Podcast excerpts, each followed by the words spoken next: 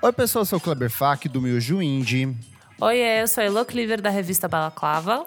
Oi, pessoal, eu sou Isadora Almeida da Popload Radio. E eu sou o Nick Silva do Monkey Bus. E no programa de hoje, se você pudesse voltar no tempo, uh! para onde você iria? Que momento musical você gostaria de reviver, mesmo por algumas horas ou por alguns dias, ou quem sabe por alguns anos? Para onde você Meu iria Deus. no passado? Qualquer lugar menos 2020, porque olha, é tá isso. difícil. Conta pra gente, porque hoje esse é o tema do nosso programa. Certinho? Certíssimo. Certo. Mas antes, segue a gente nas nossas redes sociais, moçada. Arroba podcast VFSM. Temos também o nosso site, vamos falar sobre música.com.br. Tá lá todas as plays, todas as informaçõezinhas. Às vezes perdeu ali o que a Elo falou, um filmezinho, tá lá datado, que o Kleber coloca tudo bonitinho para vocês. É, temos também o nosso Padrim para vocês doarem dinheiro pra gente continuar. e é muito importante. Pode ser uns 5 reais de ajuda super aqui na funça do mic, do fone. Mas também pode ser 5 mil, Exato. se você tem sobrando. Ei, ei. se, se tiver sobrando aí. Viu, Jeff Bezos? Tá se você tiver uns trilhõezinhos para doar, pode doar. Ficou na quarentena, guardou um dinheiro? Manda um pouquinho aqui pra gente, que a gente não guardou. Então é isso, entre no Padrim barra podcast VFSM e lá o como é que é? é alugar, comprar, doação. Assine, sei lá. O mundo, o mundo não precisa de bilionários, mas a gente precisa do seu bilhão. Doe. Exato, gente. E nessa semana, gente, o que, que teve de programinha extra? Conta pra gente. Ai, saiu hoje pros nossos queridos madrinhos mais uma edição do Clássicos VFSM. Esse Eu tá e tudo. meu amigo jornalista Renan Guerra Ai. revisitamos o clássico Body Talk da Robin. A gente Chique. contou como um processo de produção que envolve até Britney Spears deu origem a um dos trabalhos mais incríveis da história da música. Ai, tudo, tudo. eu amei. Só tem que corrigir uma coisa. Esse programa saiu essa semana no feed. Os padrinhos já receberam Exato. ele faz um tempão. Muito antes. Boa, Exato. Boa, moçada. E pessoal, se você escuta a gente desde sempre, episódio 107, e não assinou ainda, assina a gente nas plataformas de streaming, dá lá o seguir, que é muito importante. E se já Ou se segue... você é ouvinte novo, né? Exato. E se você é ouvinte novo e não segue, segue a gente. E pode passar pros outros amigos também, não custa nada. Esse não custa é nada, é só apertar o seguir, gente. Ai, dá um share lá no Stories do Instagram, que é sempre muito importante, ajuda Chique. a divulgar a gente. É verdade, amigo, é isso mesmo. Então bora começar esse episódio bora. aqui pra gente sair desse ano. Gente, ó, é, não tem regra nesse programa, mas eu quero estabelecer algumas coisas. Quando vocês forem falar o momento em que vocês vão voltar no tempo, vocês têm que contar como vocês vão se posicionar nesse espaço.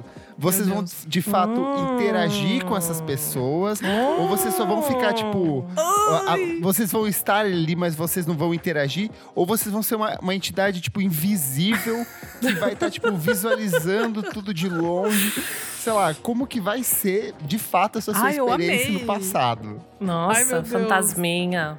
Uh! Ai, Nick, começa você. Você oh, fica por último, né? Eita, nós, tá bom, vou começar. A primeira coisa, o primeiro momento que eu queria ir é mais ou menos. É que eu não sei exatamente o ano, mas é, são, são eventos ao longo desses anos. Então deve tá ser bom. tipo 92, 93 e um clube específico em Nova York que chama Shin A. Pra ver o quê? Pra ver o Jeff Buckley gravando ao vivo dele. Ah, amigo! Shin A é um bar, tipo, um bar mega furreca, pelo Sim, que parece, assim, mega, tipo, pequeno, em que o Jeff Buckley, ah, ele cantava e lavava pratos. Então ele era tipo garçom e cantor. E aí, nesse lugar. E foi lá que a galera começou a descobrir ele, né? Sim, exatamente aí. E aí um pouquinho antes dele lançar o Grace, ele lançou um EP lá com tipo só, tipo, algumas músicas que foram parar no disco, algumas que são só covers, mas assim, é, é o momento de ver o Jeff Buckley com a guitarrinha dele cantando ah. igual uma diva dos anos 50,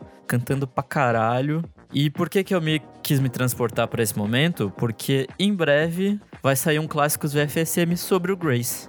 Boa. Com nosso amigo você. Ale Satter Full do Terno Circle. Olha Sério, só. tudo, e chiquérrimo. Uma pergunta, como que você iria interagir nesse espaço? Você seria só um cliente desse bar, alguém que ia ficar Você ia falar com ele. Então, Efeito fosse- borboleta, hein? Possivelmente, eu seria uma daquelas pessoas retardadas que ficam gritando no Ah. pra sair na gravação, sabe? Eu, Sim, que aí eu poderia voltar pro tempo atual e falar, olha só, tá vendo esse grito aqui no momento Ah, X? tipo, eu. Sou eu. Ai, é muito brega aqueles, isso, né? aqueles áudios brasileiros em show gringo, Exato. sabe? Exato. Aquele gringo, aquele gringo, Qual é aquele o brasileiro filme? super nada a ver, gritando Ai, no meio de um show, assim. Isso. Eu sou Qual que é posso filme? Tem um filme que alguém grita assim, é assim que meu Fusca anda. Ah, é o... Qual que é? Gladiador? Gladiador. É o gladiador. É, tipo, no meio, tipo assim, eles estão falando no idioma, tipo, bizarro, e daí alguém Meu fala assim, é assim que Deus. meu Fusca anda. E aí ele Deus. completa, e assim que ele vai andar. Meu Deus do céu. É muito bom. Ou nos Beatles tem Pega o Cavaquinho. É verdade, né? momento de uma música. É verdade. Bom, Ai, ai. bom começo. Lacrou. vamos você. Bom, eu, menina, como todo mundo já imaginava, eu vou para. Vai num show da 1900 Marissa, com certeza. Putz, não vou, imagina. Nem pensei nisso. Cara, eu já eu, sei. Eu tive essa dificuldade de. Porque eu acho que, assim, por mais que a gente tá em 2020 e tá um caos na Terra, assim, qualquer passado é bizarro, né? Tipo, Sim.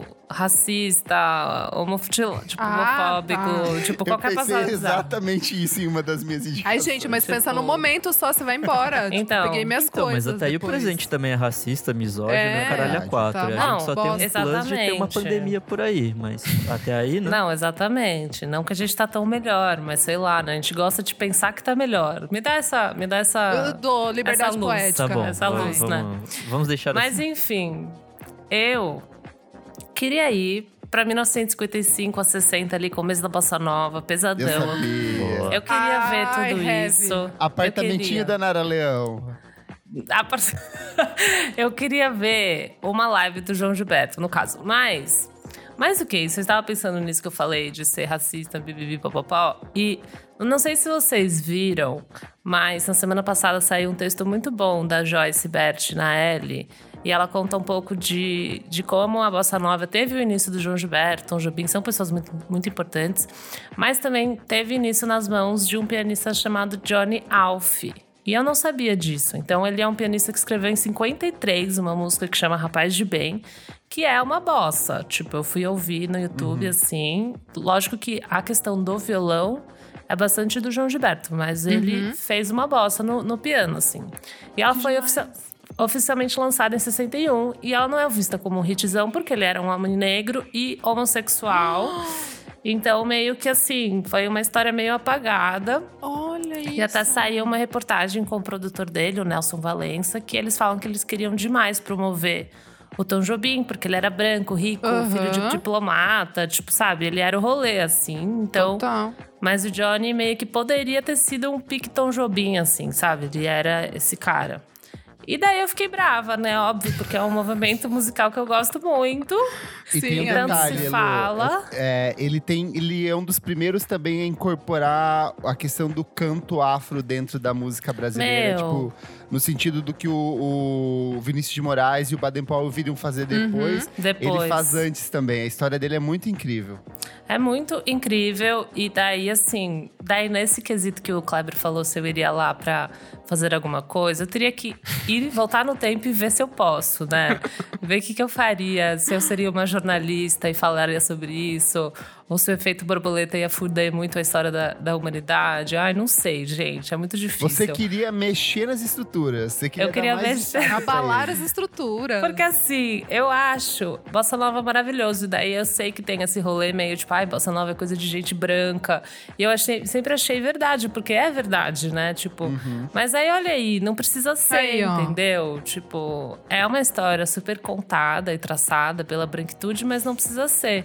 Então eu acho que essa história poderia ser revisitada e recontada. E por que não, entendeu? Então eu esse é o momento que eu voltaria. Além disso, eu ia ver um puta show do Johnny Gilberto, Tom Jobim, que assim, tudo bem, né? Mas assim, gostaria demais de ver. E conhecer o Vinícius de Moraes, que com certeza é um velho tarado, mas eu queria muito conhecer Imagina ele. se a Elô volta no tempo e ela vira a garota de A Ipanema. garota de Ipanema. Ah, Elô, tomar um esquinho lá faz O bem. whisky com o Vini, né? Muito bom. É isso, cara. Esse é meu, meu primeiro momento. Pensei muito se eu queria Caraca. mesmo, pra não, pra não, não acabar, não des- desmistificar. Mas por que não desmistificar? É Isso que eu pensei. Boa. Boa escolha. É Vou isso. eu agora, então. Vai. O ano é 1997. Eu sabia que você ia Re- fazer o storytelling. O Radiohead estava se preparando para lançar Ai, o OK Deus. Computer. Mas é claro que eu não quero ver isso. Eu quero ir pra Bahia em 1997 curtir o ápice do axé brasileiro. Ai, que delícia! Porque no ano anterior havia estourado a dança do bumbum, vai sacudir, beleza rara. Kleber, posso Até-. Então, a minha sugestão é levar vocês três junto comigo. porque eu queria muito ver o Nick, tipo, pistolando lá. A Elo, tipo, dando risada de tudo. A Isadora ia curtir muito comigo. A gente ia ver o ápice do carnaval, porque, tipo assim, Meu são os últimos Deus. momentos da Ivete Sangalo com a, com a Banda Eva. Verdade. Banda Eva. No ano anterior eles tinham lançado aquele ao vivo que é maravilhoso. A gente ia ter, tipo, toda aquela curtição maravilhosa do carnaval. Tipo assim, era o desfecho. Eu queria, inclusive. Arrepiada, enco- menina. Eu queria, inclusive, encontrar, encontrar uma certa pessoa que hoje em dia não se pode mais pronunciar o nome dele e falar o seguinte, cara. Para de tomar bomba, cara. As bombas estão danificando o seu cérebro. que, que é? No futuro, você vai fazer, can- fazer campanha política pra candidato que é totalmente o oposto do que você tá cantando hoje, cara. Para de tomar bomba. E aí, essa ia ser a minha tentativa de mudança no tempo e O espaço. seu efeito ali. borboleta. O meu efeito borboleta, mas no Meu resto, Deus. eu ia assim, ó, só com abadazinho, mãozinha Ah, eu ia. cima, Já, assim, já, ó, vai já, eu sacudir, vai abalar. Ai, que Puta Cara, eu que ia me pariu, que muito. delícia. Que gatilho! Puta que? Eu não sou do carnaval, mas eu esse. ia adorar estar nesse rolê.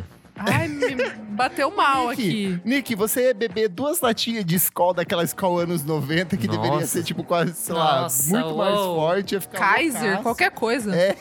Nossa, eu bebo qualquer Eu coisa. tinha pensado em voltar pra 96, porque é quando saem essas músicas. Mas eu pensei, putz, a- a- o consumo de música era um pouco diferente, ia levar um tempo até engatilhar tudo. Aham. Então eu acho que 97 é o, é o ponto A, o ápice, assim, porque concentra tudo dos anos anteriores e meio que dá um tipo um adeus pro axé, porque a partir dali já ia começar a acabar de fato. Esse movimento já ia ser outra coisa. Ia ser muito mais pagode baiano do que axé music, de, de fato, né? Então, assim, pra começar, eu vou voltar pra Nossa. 1997. Bom Começou. demais. que começou. Começou gatilhão aqui, gatilhão. Vai lá, Isadora. Gente, talvez eu. Não choque, mas talvez vocês fiquem meio Uhum. é, impressionados com essa minha primeira escolha. Mas é uma coisa que é- eu parei muito pra pensar nesse episódio, assim, porque é uma coisa que realmente, desde pequena, todos os filmes, tudo que eu assistia e que tinha esse som, eu ficava meio tipo, nossa, o que, que é isso? Eu gosto disso. Ah, que legal esse monte de gente tocando. E eu sempre gostei de filme de época, de, de Primeira, Segunda Guerra ali, aquelas coisas. E, enfim, dito isso, eu gostaria de, de. Eu vou falar dois momentinhos, mas eu vou ficar com um, mas é que eu quero explicar esses dois. O primeiro seria 1925, Nossa. Nossa. New York. New... Por quê? Porque até hoje em dia é, um- é difícil de encontrar algum lugar tocando esse tipo de música. Então, até por isso eu gostaria de ter vivido na época. Eu iria para o Harlem, em 1925, para o Savoy, que era uma casa de show que tocava swing, né? O jazz. É bem no comecinho ali, em 1925, para ver as big bands. E em 25 era ainda bem. continuava com a, é, com a cultura afro, né? Não tinha muito. não era embranquecido e tal. E eu gostaria de ir nesse Savoy porque realmente era o lugar que o pessoal dançava, que tipo lotava pra ir curtir o som. Não era aquele som piração, não tinha começado o bebop ainda, então era tipo Exato. mais controlado. Exato, mas controlado. Mas uma pergunta, pode uma mulher branca nessa época ir num lugar desses? Então, É, então, complicado. mas daí no caso, nesse momentinho eu estaria ali meio invisível. Ah, Ah, entendi. tá, Você entendi. você ia adotar essa. Mas posso falar uma coisa? É, não, mas, mas o que eu ia falar é que tinha. Eu tava, eu tava procurando, lendo umas coisas sobre, vendo uns vídeos, e tinha uma, um pessoal, tipo, é, cantoras, é, poetas, escritoras que iam é, pro Harlem pra ouvir, mas era aquela coisa, tipo a gente, assim, tipo, o indie do indie sai alguma banda e daí a gente ia. Você algum podia ir como brasileira, porque daí, assim, ia ser meio exótico, então ia ser Sim, natural que super. você tivesse lá, sabe? Super. É, tanto que a música latina fazia. é, Depois, né? Um pouquinho depois, ali com o Harry Belafonte, fez muito, muito sucesso. Calypso, né? Música Sim. caribenha, enfim. Mas dito isso, eu iria em 1925 pra ver o Louis Armstrong, que o Fletcher Henderson coloca, chama ele. Chiquérrimo, chama ele pra, pra band dele, né, do Fletcher Henderson, e que era negro também, e aí gostaria de ver esse momento. E aí, dez anos depois, em 1935, tem um momento que é, tipo, super definitivo, que é um show que o Benny Goodman, que é conhecido como o The King of Swing, né? Tipo, o rei do swing, ele, ele vai fazer uma turnê, que até tem um show no Kansas, se eu não me engano, que é tipo um fracasso, assim, tipo, não vai ninguém, vai só os amigos dos caras da banda. E aí, quando eles chegam em Los Angeles, tá tipo assim, sold out, fila na porta, 10 mil pessoas tentando entrar no lugar. E aí é um sucesso, eles começam a fazer sequência de shows nesse lugar, chama Palomar Ballroom. E acho que eles fazem tipo 20 shows. É um negócio bizarro. E aí é meio que que é o, o turning point ali, o momento da, da virada para começar a era do, do swing, da swing, né? Do swing music, né? Do, do jazz. E o que eu gosto, assim, que me encanta é que é o primeiro movimento de, é, tipo, youth culture, assim, sabe? Tipo, é a primeira coisa que vai unir realmente é, brancos, negros, é, principalmente nos Estados Unidos, para fazer, para sair, né? Tipo, para explodir e reverberar em outros países do mundo. E é interessante, porque é 35, tipo, é o pós-Primeira Guerra, pós-depressão, todo mundo quer a depressão, né, de, de 29, a grande é, quebra da, da bolsa e tal. E aí tem esse sentimento da juventude tá começando a querer dançar, extravasar, é, ter um pouco mais de liberdade. E aí, eu, daí eu tava vendo que a Big Band do Benny Goodman foi a primeira a ter é, músicos negros.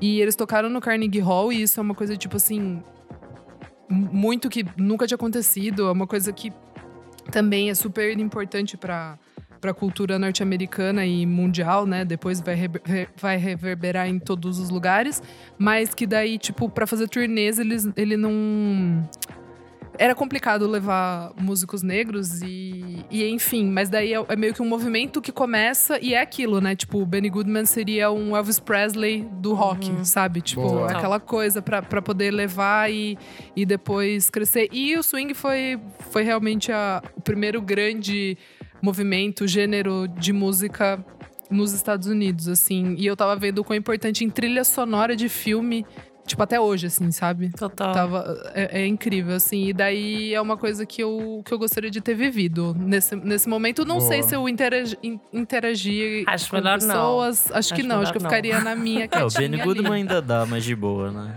É, mas acho que até não sei se eu queria interagir. Acho que eu queria ficar vendo lá, só curtindo o negócio mesmo. Dançar. Mas achei chique, sozinha. hein? Ah, amiga. Boa. é, não tem, né? Não tem mais. Onde é que eu vou É. ouvir, sei lá, umas big band tocar? Não tem mais. Não vai. Foda. Nick, vamos lá pro seu segundo, sua segunda viagem no tempo. Bom, minha segunda viagem no tempo, ela vai ser pro Brasil. Ó, Ai, Puta, pior que eu não lembro aonde, eu devia ter feito essa pesquisa, né? Rio Grande do Sul, pra ver engenheiros do Havaí no começo de carreira. Muito bom, Nick. Tua cara. Na verdade, eu queria ir pra uma comunidade hippie, eu acho que é no Rio de Ai, Janeiro, meu se eu Deus não me do engano. céu. Olha ele. Onde os Deus Novos. Baianos gravaram Ah, o Acabou Chorar. Ai, sim. Aí sim. E aí, 72, something, 71, né? 72. É, e aí veria também Mas João você ia estar na Gilberto época lá. do João Gilberto, né? É, esse disco ele tá, tá bem presente na vida do- da galera ali e tal. E eu acho muito engraçado essa, essa união, porque não tem o menor sentido. Mas enfim. é, eu, Mas o que você ia eu- fazer, amigo? É, ne- o que que nesse fazer? caso, eu queria estar lá Seu- fisicamente, seu corporeamente, usando drogas e comendo comida bizarra. das coisas Comendo que a pão natureza com dá. mosca. Hã? Ah, aquelas fotos com pão cheio de mosca me dá uma agonia. Ai, credo. Ah, uma vez lá, né? Tá tudo bem. Fazendo música boa. Na verdade, eu não faria música porque eu não sei, né? Mas eu estaria ali ouvindo e falando: olha só, que interessante. Tirando fotos. É, eu pod- poderia falar ser um Baby- fotógrafo do rolê. Seria Você podia bom. falar pra Baby, Baby, não vira evangélica, É, vai estragar a sua Tome vida. cuidado. Fique atento, irmão. Fique atento. Quando? Nossa, ela já. Mas assim, Acabou Chorar pra mim é um dos maiores discos da música brasileira e estar presente na gravação desse disco e nesse contexto muito louco que fez surgir esse disco, pra mim seria muito incrível, assim, tipo, não participar diretamente, né, mas estar ali presente nessa comunidade bizarra seria muito legal. Chique. Eu gostei, Amigo, eu, eu adoraria viajar com você pra esse período também, seria Se incrível. a gente É, Eu ia gostar é, também, só que eu ia levar minhas minha coisas. Eu É. ia levar minhas coisas. Eu ia levar uma marmitinha, eu ia levar, eu ia, Eu ia levar, levar um um repelente, talvez. um saco Meu- pra dormir, sabe Meu assim? sleeping bag. Eu ia Uns levar minhas talheres, escova de dente. escovinha Shampoo, de dente, pasta. Eu ia levar.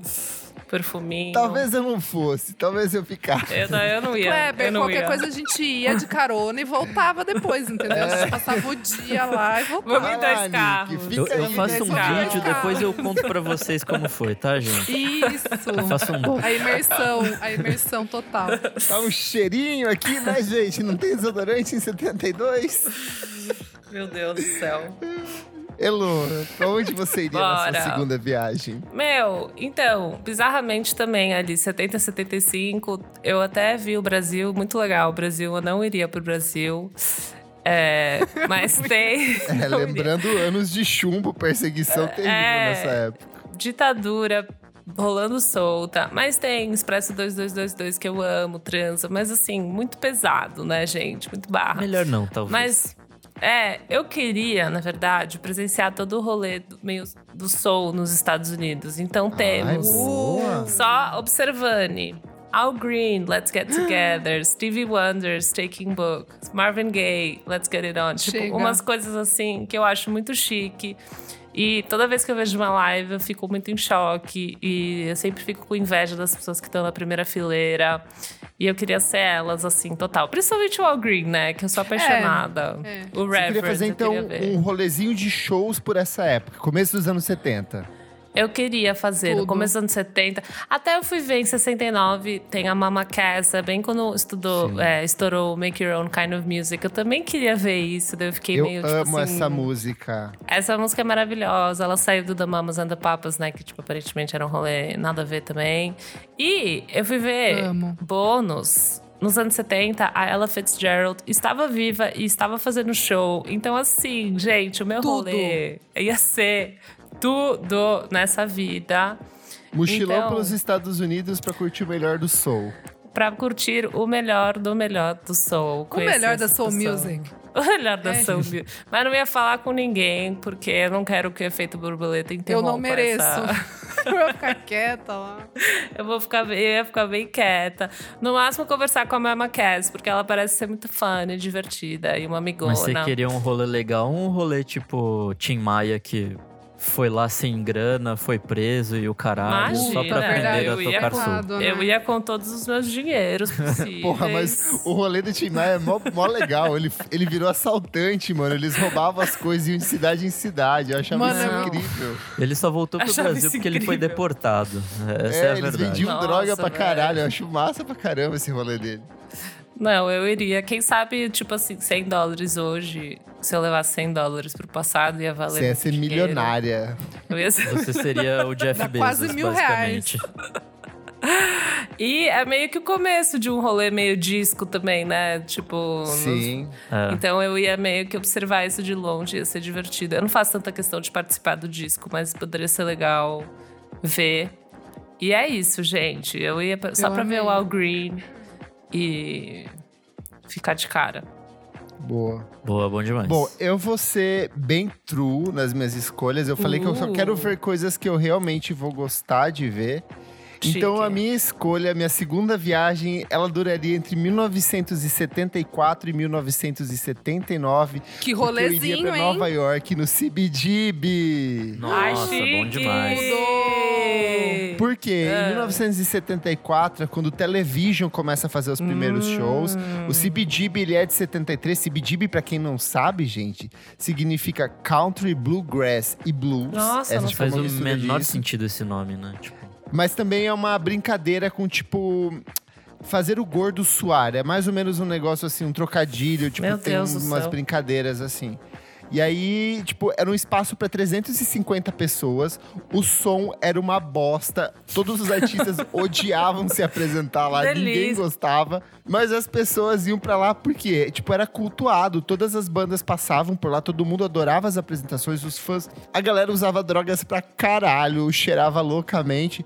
E nesses rolês, dançando uhul, sábado à noite, eu poderia encontrar uma menina chamada Debbie Harry, porque ela era uma frequentadora assídua. E antes mesmo dela ter o Blonde, ela já tinha umas outras, os outros projetos que se apresentavam por lá. Mas entre 1974 e 1979, quem que se apresenta lá? Ramones, Talking Heads, Misfits, The Police e The Flashtones aí eram é de uma bom. dezena Da de outras polícia, bandas. é. E principalmente a Pat Smith, que ela praticamente nasce, assim, a ideia da, da Pat Smith como, como artista, ela nasce desses, dessas noitadas no CBGB pra ver os shows do Talking Heads. Depois ela vai lá, começa a recitar poesia, e daí ela vai virando um projeto, vira uma banda, cresce, história, vira tipo a Pat Smith que a gente conhece hoje. Então eu acho que seria, assim, muito louco. Eu queria poder interagir em alguns momentos, mas em determinados eu só queria ficar, tipo, invisível pra não poder pra fa- fazer de conta que eu não tô vendo nada do que tá rolando ali, sabe? Porque eu imagino que deveria ser, tipo, uma loucura. E, sei lá, eu acho que eu veria algumas das bandas que eu mais curto se apresentando, tipo, no ápice da carreira deles, porque, sei lá. O Television, mesmo que tenha durado, depois vem até pro Brasil se apresentar algumas vezes, não era a mesma coisa que naquela época. Eu ia ver, tipo, o surgimento da, da essência do que seria o Mark Moon, anos mais tarde, que é um dos meus discos favoritos. Eu veria a essência do Blonde surgindo ali, todas essas Nossa. bandas, o Talking Heads. Então eu acho que seria uma experiência única pra mim, que, que ama essa cena nova-iorquina do final dos anos 70. É e você tudo. ia participar, tomar drogas, fazer tudo. Então, Experiência. é como eu disse, eu, eu gostaria de, quando possível, sim, mas em determinados momentos eu só não queria, tipo, não ter que interagir com aquilo pra não Sei. passar pô, vergonha. eu imagina dar um ser, teco tipo, com, a, com a Debbie Harry, deve ser muito louco. Nossa, Oh. deveria ser Se uma, bem que isso dá pra fazer hoje em dia Gente, né? ela era mara... Nossa, ela era maravilhosa. Ela era A linda, mais, mais, Tipo a assim, mais, mais. a mais mais, coelhinha da Playboy, gente. Maravilhosa. Gostosaça. Então, ah, sei lá, provavelmente dá uns Vai de regata, ali. que vai estar calor, hein? É Ou verdade. que não tem, não tem ventilação naquele É lugar, né? Vai, vai de regata. Regatinha ali, curtição, e daí, de repente, quando Andar eu com pudesse Joey voltar, Ramone, voltava que pro... com 20 anos tinha cara Meu de tia Deus. velha. É, bem Jesus. isso. Eu acho que essa galera, tipo, ela, eles têm todos os caras de velhos deformados, assim, já nos anos 80, por causa da quantidade de coisas que eles tomaram, usaram Nossa, ali, sim, é cara. muita Era heroína ali. loucura. Puta merda. Não, não dá, não. Deus me livre. Meu Deus. Vamos lá, Isadora. Gente, agora eu vou para a minha terra, hein? Eu vou para o Glastonbury de quer 95. Você não é Sorocaba ou britânica? Ai, você para de me lembrar isso, hein? Deixa eu, brin... deixa, deixa eu ter esse meu momento Deixa eu aqui sonhar. de diversão. Deixa eu sonhar. Eu vou para o Glastonbury de 1995. É... Por quê? Porque esse ano. Eu pensei assim: esse ano, Nick, tamo junto nessa. Eu queria ver o Jeff Buckley tocar. Boa. Eu queria ver o Jeff Ele Buckley tocou tocar. nesse ano? Tocou, cara. nossa, e a plateia fica assim, em silêncio. Tá todo mundo assim, não entendendo o que está acontecendo. E, tipo, o Glastonbury fica todo mundo maluco, né? Tipo, Ó, eu, Eu eu pros vou, vídeos, eu vou entrar na galera- sua mala e vou na viagem com você, hein? Já- vamos junto, amigo. Bora. Então, e, e 95 é o ano que vai sair. O, o Glastonbury é final de junho, o What's the Story Morning Glory é em outubro, e o Oasis tocou no palco principal já, né? Porque o Definitely Maybe já tinha saído. Então já, ti, já era aquela comoção, aquele amor. É, teve The Cure também, que eu acho que tá Nesse ótimo show pra eu ia assistir comer, nessa no época. Caso. Do Oasis eu Ah, ia, Nick, tá bom. comer alguma tá, coisinha e tal. tá, tá bom, tá. Não vai viver esse momento histórico. eu ainda né? Tá ia estar bom. muito louco dos anos 70, então não ia conseguir participar. Ia Verdade. derreter. É, então, assim, porque Glastonbury é um sonho, então eu já iria nesse de 95 mesmo. Teve Massive Attack também, teve Pulp, teve Black Crowes, que na época era legal, PJ Harvey num show excelente que tem no YouTube, quem quiser dar uma olhada. Ah, teve de tudo. E foi o primeiro ano que teve a tenda eletrônica. Ou seja, muita Caralho, maluquice, 95 né? já? Tocou Chemical prim- Brothers, esse ou não? Teve Orbital, teve Ah, Orbital Prodigy, tipo, teve tudo assim. Só as fritação. A, a maluquice perfeita, Boa. 95. Já, o- tipo, aquela vibe Hacienda já, já, já tinha rolado ali. É, então, acho que a cena. Tipo assim, a Inglaterra era o centro, de novo. Com o Oasis, Blur. Pulp, toda elástica, toda a cena do Já tinha acabado o rock em grunge. 95. Exato. E aí tava já também esse pique da, do eletrônico, assim, já tava chegando essa galera tipo Prodigy, assim, que eu acho que, meu, 95 devia ser muito maluco. E eu ia ver o show do Jeff Buckley, que é o que eu mais queria ver, assim, tipo, ever. Então é isso. Eu não sei. Eu, eu fico pensando, na hora da chuva, eu acho que eu ia querer estar invisível. Não ia estar. não ia estar interagindo, né? Porque lá chove pouco. Lama, não sei. E Mas você vai acho que acampar, menina? Que isso? Então, Elô, como é que eu faço? Em 95, como é que eu faço? Eu não sei. Eu acho que em determinados momentos a gente pode estabelecer que a gente pode ficar invisível e flutuando, sabe? Isso! Eu, quando não eu tô invisível, eu não tô nem pisando lá. Entendeu? Não Eu tô, sente tipo, fome nem sono. Não, e a Não. gente atravessa por entre as pessoas. A gente fica, tipo, meio etéreo, assim. Acho que é melhor. É Gasparzinho total, assim. Consegue ver as sabe? coisas de cima, consegue ver o show da posição que quiser. Mas em exato. algum momento eu ia querer vibe meia-noite em Paris, sabe? O Owen Wilson interagindo ali com os. com, com a galera ali do, do surrealismo, não sei. Eu acho que eu ia querer. Eu ia querer. Ah, pô, gente, 95 devia ter uns britânicos muito gato ali, É vestindo aquele, ca- aquele chapéuzinho, sabe? Que o Kleber adora. Então, eu acho que é isso. Tudo. Tudo. Quem é Essa próximo, minha- Kleber? É o parada. Nick, é o Nick na Nick. última escolha dele. Bom, pro meu último momento, eu vou mais ou menos pra. Eu acho que é 64 na real. Eu vou para Ai, vai dar o golpe, ó. Chegou o militar. É, vai dar o Ai, que horror! Mas eu, eu não estaria no Brasil, no caso. Eu estaria em outro lugar. Refugiada. É, eu estaria nos Estados Unidos, eu também não sei onde é, né? Eu de- deveria ter feito essa pesquisa, mas enfim. Financiando o golpe. Eu estaria na casa do senhor John Coltrane. Ó. n- Nesse caso, num estado etéreo, não corpóreo, pra ver ele tendo o. Como é que chama? Ter a iluminação que gerou a Love Supreme. Porque esse disco Ah, foi um dos que mais me emocionou esse ano. E eu acho que estar nesse momento que ele falou: Olha, tem uma ideia aqui, deixa eu escrever. E aí fez esse disco, deve ser maravilhoso. E ele contando pra mulher assim: Olha só o que eu fiz. E mostrando. Olha, eu tô vendo um baixinho etéreo dos anos 2000 aqui, ó. É isso que eu precisava. Imagina se na verdade eu fiz esse efeito borboleta e eu ter Nossa. voltado no tempo, na verdade, fui responsável por esse disco. Eu nunca tinha Olha pensado nisso. Será, Nick. Só. Olha só. Será? É muito ácido em 1964, né? Mas enfim. É, esse é um momento pra mim, assim, tipo, que seria muito legal mesmo e, e acompanhar a gravação. Mas esse eu não queria interagir, eu queria só estar ali. Não, seria perigoso você interagir, seria perigoso. É, então Um eu, eu queria só desses. estar ali Interferir num clássico. pra, pra ver um clássico nascendo, porque deve ser maravilhoso. Tudo chique, hein? É verdade, deve. É verdade, eu nunca tinha parado pra pensar nisso. Você tá no momento que nasce um negócio assim. Eu tinha pensado, entre as minhas opções, eu tinha colocado estar nas sessões do Pet Sound, sabe? Nossa! Ver o Brian. Wilson levar cavalo pra dentro de estúdio, essas coisas. Talvez eu queria estar no, no Smile, porque aí é só loucuragem mesmo, é só merda acontecendo. Deve ser mais É, interessante. basicamente as- quase as mesmas sessões, se você for ver. Porque aí o, É, enfim, o Brian Wilson já clássico, tá assim, não loucaço, né? Então, Não tenho essa pira muito, não. E Bom, você, Lô? Sua última. Pra onde você o meu iria? último. Ai, muito difícil, tá bom? Mas eu pensei que eu viria pro Brasil mesmo, o nosso Zil, dos anos 80 a 85, BR. Ó, últimos anos da, da nossa queridíssima ditadura. Da E- sua, queridíssima. Deus me livre, gente. Não credo. saudosa, nem Não é um pouco saudosa. Acho que sim, essa época rolou umas lives pra mim maravilhosas que eu queria estar lá.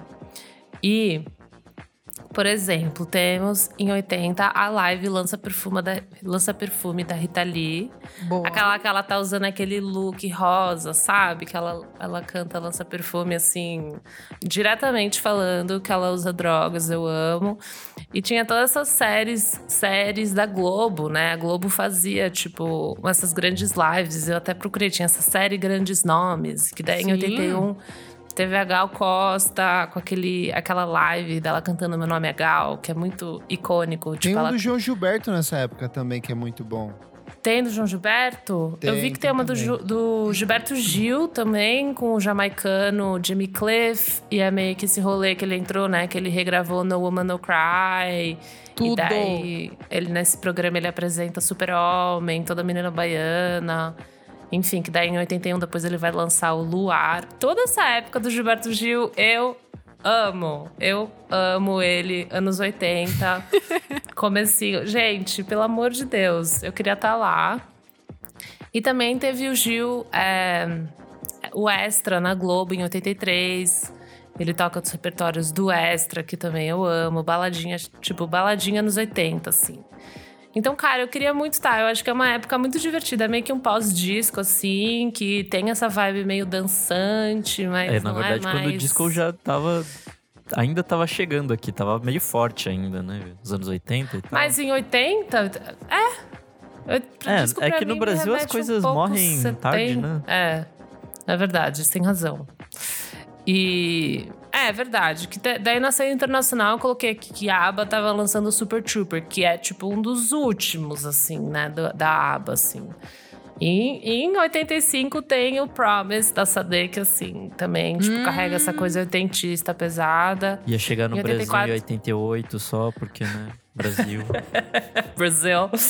Mas em 84 teve Full Guys da Marina Lima, que eu acho que também é tipo essa demonstração desse rolê, dessa estética anos 80 no Brasil, com letras ótimas, que o Gilberto Gil faz muito bem também. E a Gal é um rolê mais rock, né? Mas enfim, a Rita Lee traz essa coisa oitentista que eu amo. Eu queria ver essas lives, gente. São tipo as lives que eu mais me interesso, pelo menos hoje. É, presença de palco sinistra, Gal Costa, assim, controle de voz. Gilberto Gil, amor da minha vida, queria ver ele jovem. Quem sabe namorar, por que não? Posso ficar um tempinho lá se ele quiser. Tá bom? É isso, gente. Boa. É, eu escolhi também para o meu fechamento Brasil entre 1973 e 1974. Por quê?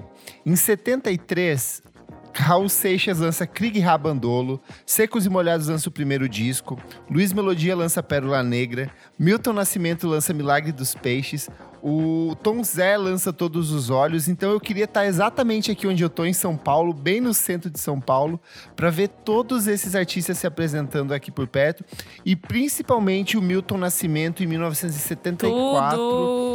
Quando ele, pra quem não sabe, o Milagre dos Peixes foi um disco que ele tinha vários versos políticos. A maioria deles foram censurados por conta da ditadura, mas o Milton decidiu lançar o trabalho mesmo assim, lançando ele instrumental. Em 1974 ele se apresenta durante duas noites aqui do lado de casa no Teatro Municipal, onde ele transporta para ao vivo, tipo com uma mega orquestra junto com ele, todo esse espírito de contestação, de luta, de revolta contra o regime ditatorial no Brasil. Então eu que- queria muito tá, poder circular aqui pelo centro de São Paulo de 1973 a 74, ver todos esses artistas, poder ir ali na, em alguma lojinha aqui do centro comprar o disco do João Gilberto, homônimo de, de 1973, que saiu nesse ano, que eu amo muito também. Então acho que seria esse rolezinho de ir em vários pontos para ver shows durante a noite paulistana entre 73 e 74, muito por conta desse viés político. Lembrando que Secos e Molhados era completamente censurado na época, os militares Nossa. apagavam as luzes dos shows deles, então Incrível. eu queria muito poder reviver isso, ver esses artistas lançando alguns dos trabalhos mais incríveis da música brasileira em um momento de forte comoção, de contestação e de luta. Militei. Lindo! Militou, lacrou. Terminou, terminou lá em cima, hein? Gostei. meu último, né? Vai que vai. Depois a gente pode falar mais uns extras, assim, rapidinho, mas esse é o último, tecnicamente. Tá. Gente, o meu último não é segredo pra ninguém. É aquele show em 2002, o Live at Two Dollar Bill com Strokes. Sabia? Claro. Uh, aquele ali que tá o tabladinho de luz, vermelho ali, tem umas minas em volta ali que são tudo parente, peguete, filha da amiga da prima, aquela coisa. E é isso. A foi pergunta é: você um- queria estar nesse tabladinho? Nossa, o quê? Nesse eu ia estar, tipo, batendo Ser uma assim, parente tipo, ou peguete? Exato, eu ia, eu ia fazer amizade ali, com, tipo, com todo. Né, que já sei quem tá ali, são as namoradas da época, já ia conversar ali, já ia dar um oi, ver como é que é, já, Já ia dá um oi, sai daqui. depois. Ela falou: Oi, gente, tudo, tudo bom? A Brasil, vantagem é que, coisa, como né? você realmente conhece essa história, ia ser fácil pra você interagir, Sim. sabe? Sim, eu sei até que a Gia Coppola tá lá. Ela era, tipo, super nova, assim, ela tava lá. Enfim. é, eu iria. Foi, foi essa live que teve na MTV2 2002, que os Strokes estão no auge do auge do auge. Já saiu o Is It e não saiu ainda um Raw Fire, então eles ainda não estão mortos por dentro. É, eles tocam algumas músicas que estariam no Room on Fire ne- nessa live, tipo Between Love and Hate, When It Started, que é lado B, é, do Zit, enfim. É, Automatic Stop, que é uma das minhas músicas favoritas. Assim, tudo foi gravado em Hollywood, num, num galpão lá num estúdio. Não tem muita gente, então eu acho que eu ia conseguir dar um oi pro Fabrício falar: Fabrício, Brasil, hey, hi, oi, tudo bom? Como é que você tá? Eu Ela acho que disse Nesse hi, ele disse tava, hello. ele tava brother do Lúcio ainda, então você ia, ia conseguir falar, sou um amigo do futuro. Sou um amigo do futuro. do É, Nossa, sabe assim? Eu medo. falo, nossa, meu, conheço sua família do Rio, super e tal. é, Ele ia ficar com medo Não, de não- ser sequestrado, talvez, mas. né? Nossa, não, imagina, nosso brasileiro nem dá medo, né? O brasileiro chega assim, tipo, já passa o CPF da pessoa. Dito isso, eu acho que eu errei. Não tem Automatic Stop, tem Meet Me in the Bathroom. Eles tocam Meet Me in the Bathroom. E a direção é do Roman Coppola, chiquérrimo. E é tudo, esse, esse Live at Two Dollar Bill tá online, está no YouTube, 2002, tudo queria ter vivido muito. O Julian com aquele casaquinho não dá pra mim, é o auge, é tipo assim, é tudo. É a única vez que tipo eu casaria fácil com o Julian, porque de resto eu tenho uns probleminhas com ele, mas é isso, gente. Gente, eu super voltaria pra ver, tipo, vários acústicos MTV. Tipo, Eu também MTV. pensei nisso. Ai, Eu queria muito ver o da. Cassia Eller, Nossa, sim, da Cassela era clássico. Cassia. Eller, até do, do Johnny Marcelo Brown. Pô, D2. Titãs eu viria Eu vou soltar um que facilmente. vocês vão ficar bravos comigo, foda-se. Eu viria o Capitão Inicial pela É, aproximação. a tua cara, né? Sa Ai, ué, cresci ouvindo aquilo. Você ia roubar aquela camisa de seda do Dinho, tenho Nossa, certeza. que coisa Chique, feia. chique. Ô, moçada, moçada! O momento que eu realmente gostaria de ver é naquele MTV Awards Brasil lá, que eu esqueci o nome. Quando VMB. o David Byrne e o, e o Ah, Caetano bota essa porra pra funcionar. merda. funcionar. Esse ah, momento sim, é esse histórico. VMB, esse VMB eu Ó, gostaria de ir. Eu coloquei aqui, ó, o cassino no Gilberto Barros, que foi o Gabriel, acho que Nossa, foi na Ah, é. semana sim. passada. Muito bom. Maravilhoso. Maravilhoso. Eu coloquei o Frank Ocean no Five Festival de 2017, na, que o Spike Hum? Jonze estava filmando ele ao vivo durante a turnê do Blonde. E o Brad Pitt participa de um disso. Tem Só que esse projeto nunca foi pra frente, foi tipo Não, uma mas coisa... calma. Não foi naquele de Londres? Naquele festival de Londres? Ele faz isso em Londres, e daí eu acho que umas duas semanas depois ele faz isso nos Estados Unidos, no Five, e o Brad Pitt aparece em determinado momento do, do- da apresentação. Só que isso nunca resultou em nada, entendeu? Ah, é, então, exato. Eu lembro na época que, tipo, ele, tipo, o Spike Jones com a câmera, assim, eu falei, nossa, vai E sair a coisa com fone de ouvido. com fone e, de tipo, ouvido. Nunca é. rolou nada, e eu gostaria Chato, muito de né? de estar lá, porque o público tá muito empolgado em todos os vídeos que tem, tem tipo um vídeo de na íntegra, filmado de longe, assim. Eu gostaria muito de ver essa apresentação, porque eu amo Blonde, eu amo Frank Ocean, Sim, amo esse disco, ele é sim, perfeito, super. essa apresentação é tudo. Nossa, um momento que eu queria muito estar é o Chan em Montreux. Deve ser uma coisa Nossa. maravilhosa ver o- É o Chan num Sim. festival de jazz mega cultuado e tal, tipo... Gente, mas assim, world music, tudo. Eu acho Vocês tudo. eu pensaram em reviver momentos? Nossa, não. Não. Eu, eu talvez eu queria, tipo... Teve shows na minha cidade que eu acabei não indo, tipo Los Hermanos Ah, em tá. 2005 ou Aham. 2006. Seria legal ter ido. Sim. E outras coisas que eu queria fazer era, tipo, reouvir um disco pela primeira vez. Ah, Olha. isso é legal. Isso sim. Eu acho Isso que Isso isso dá um é uma episódio por pauta. si. Isso é um episódio. Isso, Esse é um episódio. Disco que gostaríamos de esquecer. Eu acho que dá um episódio. Nossa, dá um episódio. Mas ó, eu gostaria muito de ver, rever o Radiohead em 2009 pela primeira vez aqui no Ai, Brasil. sim. Sim. E eu queria passar por todos os perrengues de novo, de ficar, tipo, 10 horas em pé, sem água, tipo, num calor, quase desmaiando. Mas a partir do momento que eles entraram no palco, foi, tipo, um show tão Foi incrível, maravilhoso. assim. Foi Eu maravilhoso. saí tão emocionado, eu cantei, eu saí rouco. Foi, tipo, eu tava, tipo, a poucos metros do Tom York, eu tava na grade, assim. Então foi, tipo, muito legal pra ver esse Não, show. e é lindo, né? Um show lindo, tipo. que- Show lindíssimo, Show, com tipo, as projeções as de câmera luzes, filmado ao vivo e deles É muito projetavam no telão lindo. com efeitos. muito Aqueles. LEDs maravilhosos. Pô, eu veria The Mars Lindo. volta no SW também, hein? Puta merda, aquele show foi legal. Putz, E você, me arrependo de Lozinha? não ter ido. Não, não tem um que eu reveria, porque eu acho que tudo é meio tipo. Fazia muito Momento. sentido na época, assim, sabe? Eu fiquei pensando, um que eu, eu olho pra trás, eu viajaria pra ver, é aquela turnê final, que não acabou porra nenhuma, mas aquele show do LCD no Madison Square Garden, Puta, sabe? Nossa, eu fui é aqui, tudo. eu fui aqui. Ah, Teve, que teve, do que Pop teve abertura. Então, eu era muito nova, então eu não. Eu não manjava, assim, mas. Daí depois Sim. saiu aquele documentário foda. Sim. É tipo, foda. Tá até o Childish Gambino no, na, na plateia, né? Tá geral, Putz, cara, assim. eu lembro que nesse show eu tinha aula, porque ele passava, tipo, num horário meio final de tarde, assim. E eu lembro que eu não fui pra aula só pra assistir esse show. Foi, tipo, muito incrível. Mano, esse doc ficou foda também. Enfim, mais uma coisa que eu queria ver. Assim, eu não tenho muito. Não, acho que eu tenho. Eu acho que eu gostaria de ver o, o Outcast em 2004. Uh, tipo, 2005. mamia! Com, com o Speaker merda. Box, The Love Below, tipo, que eles estão assim. Porque Nossa, já lacrou tem, agora. já tem, o- já tem o Stan, Stankonia, já tem o Aquamine, o Aliens, tipo, já, já, né?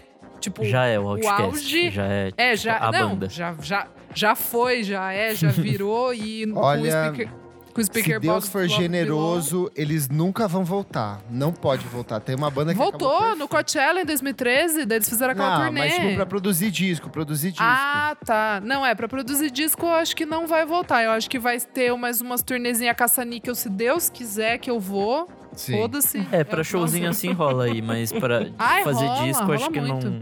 É, porque aquele é, Idol. Como é que é? Idol Wild? Alguma coisa assim, tipo. O último deles é bem qualquer coisa, tanto que ninguém nem lembra, assim. É, Sim. é- que daí depois acaba, né? É bem qualquer coisa, assim. Eu coloquei dois bastidores de discos aqui que eu gostaria de ver também.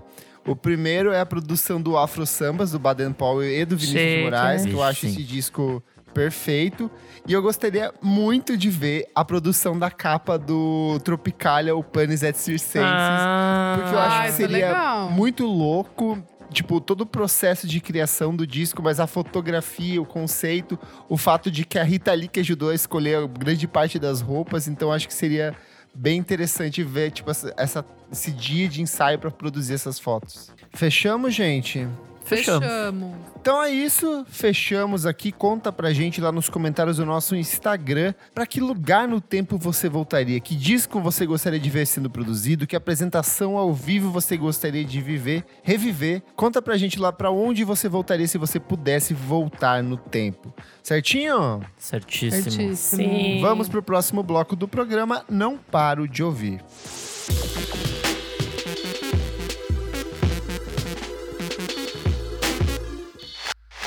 Segundo bloco do programa. Não paro de ouvir. Dorinha, o que é esse bloco? Esse bloquinho a gente vai trazer as novidades lançadas na semana, porque já que tá só nós quatro, nós é hacker e nós ouviu as coisinhas da semana. Então Uh, é isso. Uh. Tá bom, Kleber, quer começar? Vamos lá. Vou começar por dois singles. O primeiro é o novo single do Jonathan Tadeu, chama Éramos Jovens Emocionados. A música é lindíssima, um dream pop, meio rock triste, não tóxico, nada de macho sofredor. apenas uma crise existencialista de um cara de 20 e poucos anos, como qualquer pessoa da nossa idade tem. A música abre passagem para o próximo álbum de estúdio dele, que se chama Intermitências, sai no dia 28 de setembro pela geração perdida de Minas Gerais. Lindíssima, uma das melhores músicas do Jonathan Tadeu. Jonathan, você é perfeito e essa música é perfeita. Quem voltou também é a Jasmine Sullivan. Ela lançou uma música chamada Lost One. A Jasmine Sullivan é uma cantora de R&B soul que tá desde o começo dos anos 2000. Só que em 2015 ela lançou um baita de um discão, é um álbum de maturidade dela, de transformação. Ela deve anunciar o próximo álbum muito em breve, porque essa música nova parece meio que um, um indicativo de que algo grandioso tá Esse por vir. single é sensacional, é muito bom É mesmo. muito lindo porque ele é total, ela livra ele de tudo e qualquer traço de produção, é só a guitarra, a guitarra meio submersa, uma coisa quase Prince, meio desacelerada, meio D'Angelo em alguns momentos, e a voz dela, que é o principal instrumento, ela vai trabalhando a voz meio que em camadas, então a música fica lindíssima. Jasmine Sullivan, Lost One. O que eu não paro de ouvir mesmo é o novo álbum da Kelly Lee Owens, Top. que se chama ah. Inner Song, discão de ambiente techno, de dream pop. Gatilho. Eu acho que ela alcança um ponto de equilíbrio entre o que é de mais experimental dentro da música dela, um pouco mais etéreo, só que ao mesmo tempo ele tem umas músicas que são extremamente pop, tem algumas que lembram Robin em alguns momentos. Eu acho que ela pega o que ela fez no disco de 2017, que é o primeiro álbum de estúdio dela, e amplia de um jeito muito inteligente. Então ela vai desde umas faixas que são prontinhas para as pistas, como é o caso da Melt, que a gente já falou aqui, que é uma música feita com samples de geleiras derretendo, até outras que são tipo Night, que ela é um pouco que ela transporta esse aspecto etéreo para as pistas. Uma coisa que eu acabei deixando passar muito por conta da capa é o novo álbum do Dead, que é o Flores Ah, é muito bom. Devotion. É Eu- muito putz, bom. Ele saiu, acho que em final de julho. Aí eu fiquei postergando. Eu falei, a capa horrorosa. O Oga já tinha recomendado o, disco anterior aqui, na última vez muito que ele bom. participou. Só que daí a- o aleatório do Spotify falou: Kleber, você precisa ouvir essa música. E entrou com Desire. E parece que eles pegam tudo aquilo que, tipo, Girls. Doom Doom Girls, é, Waves, Best Coast, Real Estate, todas essas bandas da virada dos anos 2000 para 2010, esse rock litorâneo, só que deles ouvem muito de broadcast e muito de Cocktail Twins, então eles alcançam um ponto de equilíbrio entre esse rock litorâneo e o dream pop em uma sequência de músicas muito lindas, todas muito sensíveis e que cantam e que falam sobre esse momento de solidão, de isolamento que a gente tá vivendo agora, um pouco de desilusão amorosa também. Então, assim, disco É perfeito. Se você gosta de todas essas bandas que eu citei, tipo Smith Wester, Best Coast, mergulha de cabeça nesse disco que não tem erro. Eu vou dar uma complementadinha, amigo. Eu, eu, não, eu não sou muito de Best Coast, essas coisas desse rock litorâneo não, não pega comigo. E o Dead, esse álbum pegou muito, assim. É muito por, bom. por esse outro lado do, do Dream Pop, meio Cocktail Twins mesmo. Uhum. Uma coisinha até um pouco. Não gótica, mas uma coisinha meio triste, assim, uma coisinha Sim. meio. As letras são muito tristes. É, tipo, introspectiva, assim, né? E daí cabe também pra, pra quem gosta disso. É bem legal esse álbum. Dead, pra quem não entendeu, é D-E-H-D. Mas é tipo uma corruptela de dead. De morto, né? Boa. Tudo. A Dorinha quer continuar com as suas? Ah, então? eu vou. Assim, vamos lá. O Nick, alguém vai falar do Bugarins? Ah, então. Saiu esse registro que são restos, né, de, de coisas que eles gravaram. Que restos. Quisera eu que todas as bandas tivessem sobras de estúdio assim. Então, daí eu fiquei meio tipo. Hã? Sério mesmo? Isso são restos? Banda boa é assim, né? Guarda no bolso umas coisinhas, que é Manchaca, volume 1, a compilation of Boogerins Memories, Dreams, Demos, Outtakes from Austin, Texas. Assim, a primeira música é a que eu mais gostei, aquele som. Tem uma que chama Água, que eu achei bem legal também. É... Daí tem umas maluquices ali. é perfeita. Bem boa também. É, o começo do álbum é bem bom. Aquela Are You Crazy Julian, que é mais maluca, boa também. Mais pro Enfim, jazz, bem boa. Achei bem legal, assim, tipo, que elas não. E, e também elas não precisam conversar. Por elas serem esse álbum, tipo, de uma compilação, assim, não, não tem que meio que contar uma história, sei lá. Eu achei bem Só pra dar interessante. um, um contexto, todas essas. Em 2016, durante a turnê de divulgação do manual, Isso. o Bugarins foi para os Estados Unidos fazer uma série de shows. Inclusive, eles ficaram, fizeram uma série de quatro apresentações nesse hotel Vegas, em Austin. Eles Uhum. alugaram uma casa lá e várias dessas sessões deram origem aos dois trabalhos seguintes da banda, que é o Lá Vem a Sim. Morte e o Sombrou Dúvida. Inclusive, a Água, que a Isa gostou, ela tem uma adaptação no, no disco que saiu ano passado, assim. Então, várias dessas músicas são meio que recortes dos outros trabalhos da banda, assim. A gente... Você vai ter vários momentos que você fala, "Oh, eu já conheço essa música, sim, você já conhece porque eles tocaram uma outra versão, tipo, nos discos mesmo. Sim. É, achei bem legal. E também, assim, agora, pra esse momento, quem quiser uma coisa mais maluquinha psicodélica. E minha outra dica é que o meu Disclosure está de volta, né? Graças a Deus, com o Energy, terceiro álbum. Ele é um álbum completo, assim, né? No caso, meio grande demais, versão deluxe, tem muita música, não precisa. Mas assim, tem várias músicas perfeitas. Tem várias participações. Kelly's, Slow Tie, que é a minha música favorita, My High. É, tem a Fatuma Diwawara, que eu não sei falar direito, que tinha até gravado uma música com o Gorillaz, que é bem bonita. Tem Kelani e Cid, numa música chamada Birthday, que eu gostei bastante. E fecha Chiquérrimo, a primeira parte, né, que é a Standard Edition, com o Common. Então, assim, chiquérrimo esse álbum. É gatilho pra Brabo. quem quiser dançar. E, e é isso, assim, eu achei bem gostoso. Eu, eu gosto demais de Disclosure. Eu acho que eles encontram ali, sendo britânicos, aquele. o, o meio termo do, do alternativo pra pista mainstream. E eu, eu, eu gosto bastante, assim, eu acho que é um trabalho bem interessante. Sabe qual é o problema do Disclosure pra mim?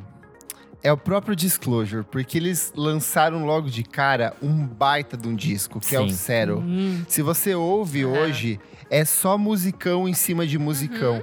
Então eu acho que toda vez que sai um disco novo, é difícil não comparar, é difícil não Ah, criar É, expectativa. não- eu não consigo Eu ouvir acho que porque... o- Eu acho que o Energy é um disco bem legal, sim. É bem bom. O problema é que é, esse peso do Zero é uma coisa assim, tipo, tão assombrosa. É tanta música boa Sim. concentrada num É só lugar que é hit. difícil. É. Parece uma compilação de hit, assim, coletânea de hit, porque é muito bom, assim.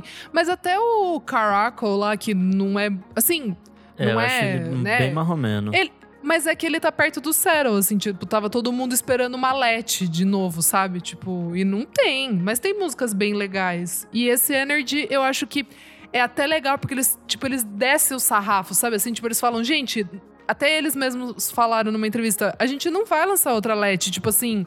Não adianta vocês ficarem comparando as nossas coisas com o nosso primeiro álbum. A gente tá seguindo e eu acho honesto o jeito que eles seguiram. Eles não tentam fazer uma, uma sei lá, um grande outro sucesso, assim, sabe? Entendeu o que eu tô o, dizendo? o único problema desse disco novo é que eu sinto falta de novidade. Eu sei exatamente, parece que, tipo, cada Sim. faixa, eles meio que repete uma fórmula dos outros discos, saca? Eu queria alguma coisa muito Um diferente. estouro ali. É, eu acho que eles até acertam quando eles vão ali com Lavender, com Channel 3, só que daí é muito Nossa, mais uma muito música boa. do Channel 3 do que do Disclosure, sabe? Super. Eu sinto super. falta do. Eh, Mas eu acho que é um problema muito característico de várias bandas de duplas britânicas, tipo o Basement Jacks passou por isso, o Chemicals Brothers passou por isso, então eu acho que leva um tempo até eles se reencontrarem e saber o que, que eles podem fazer de fato, para além de se repetir ou seguir uma fórmula que vai agradar o público, sabe? Sim, sim. Fora isso, eu acho que é um disco divertido, pelo menos isso, sabe? Ah, é, gosto... é, eu achei bem gostoso, assim. É que é isso, eu acho o Disclosure divertido, eu não É acho que, tipo, que... ruim eles não é- são. Eles nunca fizeram nada ruim, assim. Cara, eles Não, nunca não é. fizeram nada ruim, cara. Eles são muito bons. E as referências deles é, tipo, tudo assim. Eu tava, eu tava Putz, é uma, vendo... eles fazem apropriação cultural como ninguém, gente. Exatamente, exatamente. É, eu tava vendo que Energy mesmo é o mesmo coach inspiracional, a voz é de um negro que é um coach inspiracional lá e É um pastor e- também. É do cara do When, Star, é, When the Fire É, mas não é, mas não é, ele não é pastor, eu acho que ele é coach motivacional, um negócio assim. E aí eles pegaram, eles falaram: "Ah, a gente gosta da voz dele, ele tem trechos interessantes". Daí eles pegaram de novo esse mesmo a voz Nossa, desse pior, mesmo pior cara que essas pro duas Energy. faixas, É muito elas bom. são muito boas que você fica, tipo, muito pilhado. Tipo, É fica... muito bom. É, mu- é gatilho esse álbum assim, tipo, muito bom. Enfim, é isso. Boa. Boa. Tudo. Nick, você então. Bom, essa semana, na real, eu não consegui ouvir muita coisa e eu meio que não tenho dica de música. Então eu vou dar é, a dica de um documentário que saiu essa semana. Chama Brasa. É, Boa. Do Perdido. Sim, ele, ele tem o Marcelo Pe- Perdido como apresenta meio que apresentador e tal. E a direção é do Bruno Graziano. Tem um monte de gente legal dessa cena nova. É, tem a Nélis Assunção, Marcelo Genesi, Naná, Raf- é, Rafael Castro, Bárbara Eugênia, Negro Léo, Tata Aeroplano. E é bem legal porque eles falam sobre o processo criativo desses vários artistas, então é, é bem interessante. E são caras, são pessoas muito diferentes, né? Então são processos bem diferentes também, então é bem legal. E é isso. Gostei. Vou ver. E você, Lô? Bom, meninas, eu não participei semana passada, né? Então, assim, a minha dica é um pouco da semana passada, porque eu ouvi muito.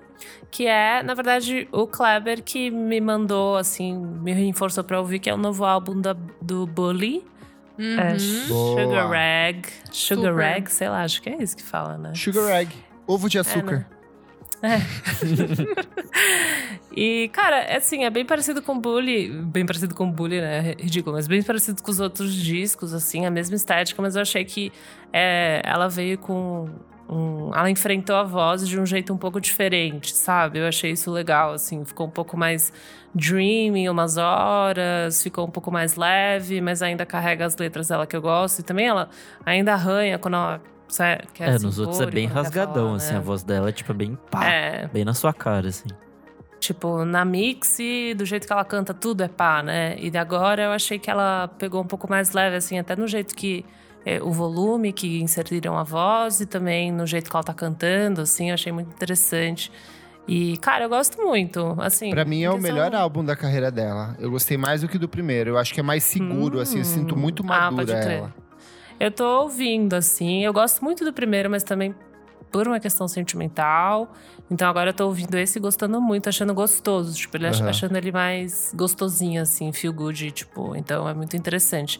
E também saiu a música da Nau com a Liane La Havas, que eu gostei, a Woman. Eu achei muito gostosa. Gostosa. E feel good também, gostosa de ouvir. Miga, é a N-A-O? Nail? Nail, É. Ah, né? Nail, Now, não sei Nail, como Nail, eu falei errado. Nail. Nail. Nail. Nail, enfim. Unha? Naomi. Eu sei, ela, essa moça É, maravilhosa. ela, ela. Nossa, ela é muito E boa, puta música. merda. É, Ela, é Ela boa, é- ela tem uma ela é ela voz tem acho que dois discos até agora e os dois são sensacionais, assim, tipo, puta merda. Eu acho que quando saiu o Saturn eu recomendei aqui. Não Acho que falou, talvez, falou provavelmente. A gente falou e é isso, logo- saiu Gente, com- ninguém falou do Club Future Nostalgia, Nick. Eu pensei que você ia falar. Cara, Ah, posso eu não ouvi, eu não coisa? consegui ouvir nada não essa posso Posso semana. falar uma assim. coisa? Ah. Tem várias boas. Várias boas, mas Sim. como inteiro, assim, não. A que saiu da Madonna lá, eu achei uma bosta. Não, essa é uma single. bosta. Ela foi malandra. Ela soltou o pior remix. Eu acho que tem várias. Certíssima. Tipo, eu acho que tem várias músicas muito boas. Por exemplo, a da. A da. Jada, a da Jada, Da G Jada G. É muito, boa. boa. A do Zack Witness, do Boy Will Be Boys. Sim, é a do muito Mr. boa. Fingers é muito boa. Mas eu vi umas galera comentando, ah, é melhor do que o original. Ah, Meu é, cu, sim. Ai, gente. Ai, cu. Para. Que gente que não. isso? Ai, pelo amor de Deus, sério. Mas eu achei Hum. muito esperto dela criar, fazer como se fosse uma mix de rádio, sabe? Tipo uma BBC Radio One, saca? Sim, Então sim. achei isso, achei bem legal o conceito, achei que foi bem, bem estruturadinho. Eu não falei porque eu achei que o- ou a Isa ou o Nick iam falar É elogiando. que eu, como álbum inteiro, eu não, não achei legal, não. Eu acho que, tipo, tem, tem umas bombas lá, mas o resto não tem na, não é nada demais, assim. Tipo, metade é boa e metade é. é né? Apesar de Tiro Liper, eu não consegui ouvir ainda. Mas eu vou, vou tentar essa semana. Tá bom, então tá, desculpa. Lindo! Mas trouxemos agora pra você. Bora Obrigado, pro gente. bloco. Bora. Bora Bora. pro terceiro bloco. Você precisa ouvir isso.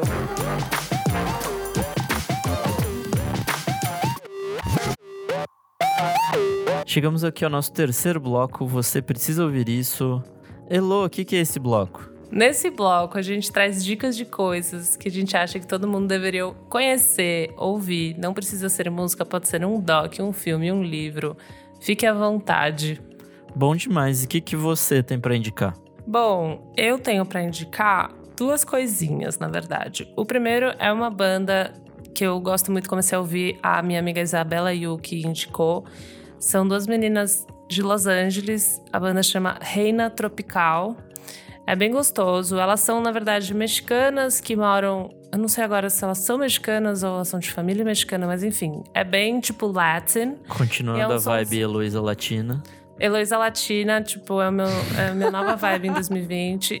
É, na verdade, a Yu conheceu porque uma delas faz a revista She Shreds, que é tipo uma revista Ah, mega massa. Ah, boa. Você já falou aqui. É, já falei, né? E é muito massa. E eu gosto muito do. Do primeiro EPzinho delas, que chama Reina Tropical de 2018. E agora eu tô ouvindo assim. Não tem muita coisa, honestamente. Elas lançaram também algo em 2019, mas eu ainda não cheguei lá. São quatro músicas bem gostosas, dançantes, suaves, assim, que é. que eu gostei muito, vale a pena conhecer. E também é, na playlist que a, a Lai fez para o podcast, que eu amei, eu fiquei ouvindo muito. Eu ouvi. Galera curtiu. as- Ficou muito gostosa. Eu achei que ela arrasou muitas coisas que eu honestamente não conhecia. E muito nesse. Ela construiu um mood muito bem, assim. E eu, tem uma música da, da Xan. É uma artista de Curitiba. Ela lançou recentemente também um single, mas essa, se eu não me engano, não é recente. Chama Se Eu Pudesse, da Xan. Eu gostei bastante. Ah, se eu não me engano, ela, ela tá junto com, com a galera, com as Tuyo, assim, tipo. É, acho então, que mora com ela o Machado até. shows. É, se pá, né? Mora com alguém. Porque sempre aparece ela no Insta. Sim. E ela fez uns shows também. Ela toca guitarra, já fez alguns featurings. E recentemente ela lançou o single novo, é com os Tuyos também, com os três. Mas eu gostei mais dessa, honestamente. O single novo eu gostei, mas essa, se eu pudesse, eu adorei a linha de voz. E tem a mesma, o mesmo tipo de produção que a Tuyo, assim. Então, Boa. Vale a pena acompanhar e ela provavelmente tá pra lançar mais coisa, então assim, achei muito gostoso. E também, acho que eu já dei a dica, não sei, mas a playlist da Lai tá muito massa também, da semana passada, então vale a pena ouvir. Bom demais. Arrachou. Isa, sua vez. Gente, eu acho que a gente tá chegando no episódio 107 e eu acho que a gente nunca falou do Jackson do Pandeiro neste podcast. Nossa. É verdade, nunca falou. verdade. Então assim, então assim, vamos botar a mão na consciência. Eu vi um vídeo sabe? dele hoje no Twitter. Eu vi também. é um perfil que reposta vários artistas é, negros. por isso que eu, tipo, falei, Boa. gente, pelo amor de Deus. E aí fui atrás mais, assim, de saber. E aí, o que, que a gente pode dizer? A gente pode dizer que o Jackson do Pandeiro é considerado o rei do ritmo. Ele é maravilhoso, ele é maravilhoso. Maravilhoso. Tipo, tem uns vídeos é, de Sebastiana, que é aquele clássico Tudo. do A, E, U, U, Y, é, que é maravilhoso ele cantando. Forró em Limoeiro, que é maravilhoso também, que é classicíssimo. Aí fui ver que ele trabalhou na Rádio Nacional do Rio de Janeiro, que, tipo, eu estudei na faculdade, livro, li livro do Casé, que é o vô da Regina Casé, e enfim, meus ídolos das rádios é, nacionais brasileiras da década de 40, 50. Fiquei muito emocionada. É, é interessante, tipo, que, tipo, Alceu Valença. Tem, tem até tem uma frase até no Wikipedia que é: Na minha opinião, existem duas escolas de canto no Brasil, a de João Gilberto e a de Jackson do Pandeiro. E me peguei pensando Hum. muito nisso, que eu achei muito interessante, porque realmente ele mistura vários, vários gêneros da, da música vinda da, do, do Nordeste brasileiro, né? Tipo baião, shot, chachado, arrastapé, quadrilha, marchinha de carnaval, samba, forró, enfim, é assim, é uma mistura maravilhosa. É, e ele, junto do Luiz Gonzaga, foram os principais é, responsáveis, tipo, por nacionalizar é, canções nascidas dos povos, tipo, do Nordeste, assim. Então, eu acho que é muito, Tudo. muito importante, assim, a gente voltar um pouco é, pra ouvir, assim. E é animado, é, é gatilho, viu, gente? Porque dá um fogo no, pra Uma dançar. vontade de Dá dançar. uma vontadinha de dançar que, ó, não tá escrito, hein? Que delícia. E eu vou deixar. E eu vou deixar aqui. Qual álbum? Hum, eu dei um. Dei uma olhada em todos ali, eu vi o, o- Tem um até que acho que no Spotify é tipo os melhores do, do Jackson do Pandeiro e tal. Mas tem um de 66 que chama O Cabra da Peste, que é bem legal, animado, divertido. E essa é a minha dica. Boa, Arrasou. muito bom bom. demais.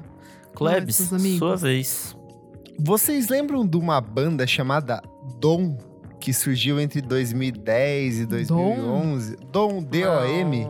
Não. Era um grupo- BR? Não, uma banda gringa. Eles lançaram dois EPs, chamaram muita atenção lá fora, principalmente a Pitchfork. A Pitchfork desceu lá.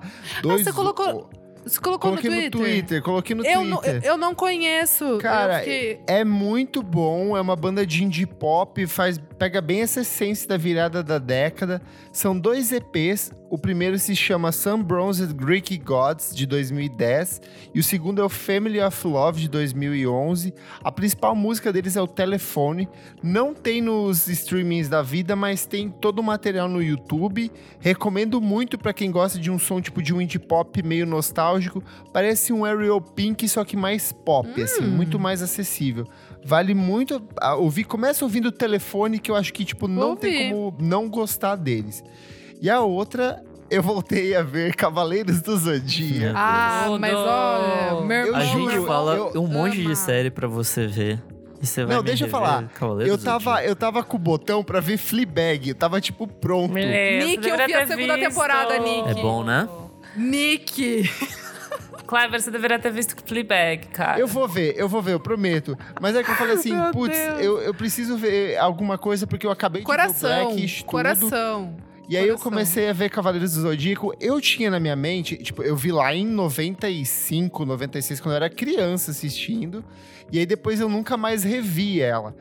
Eu pensava que ia ser mais arrastado e mais difícil de assistir, porque o ritmo é bem diferente. Mas Sim. não é tão arrastado quanto, tipo. Não. Eu acho que, por exemplo, Naruto tem mais filler e é mais arrastado do que Cavaleiros do Zodíaco.